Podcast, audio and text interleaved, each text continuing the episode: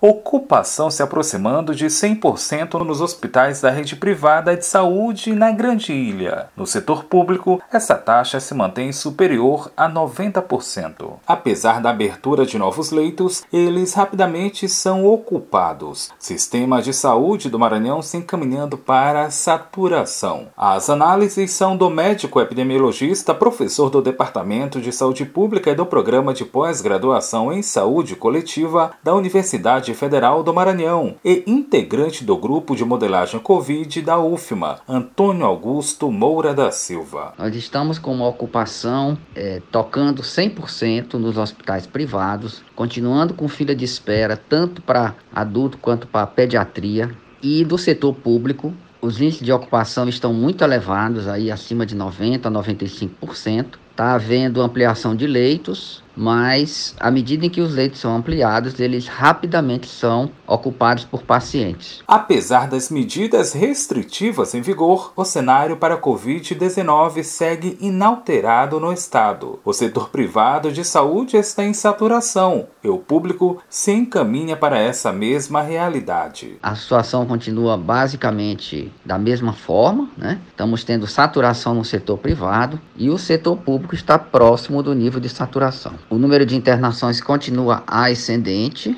e a tendência é de aumento nesse momento. Para controlar a multiplicação de casos de Covid no Maranhão, o médico epidemiologista Antônio Augusto Moura da Silva não descarta a necessidade de adoção de lockdown. Para que a gente possa controlar essa subida de casos pela Covid-19, é fundamental a adoção de medidas mais restritivas. Hoje nós estamos vendo que vários estados estão adotando algumas medidas restritivas e a curva de casos continua subindo. Então, dependendo da situação, todas as formas de restrição precisam ser consideradas, incluindo um lockdown. Da Rádio Universidade FM do Maranhão, em São Luís, Borges Júnior.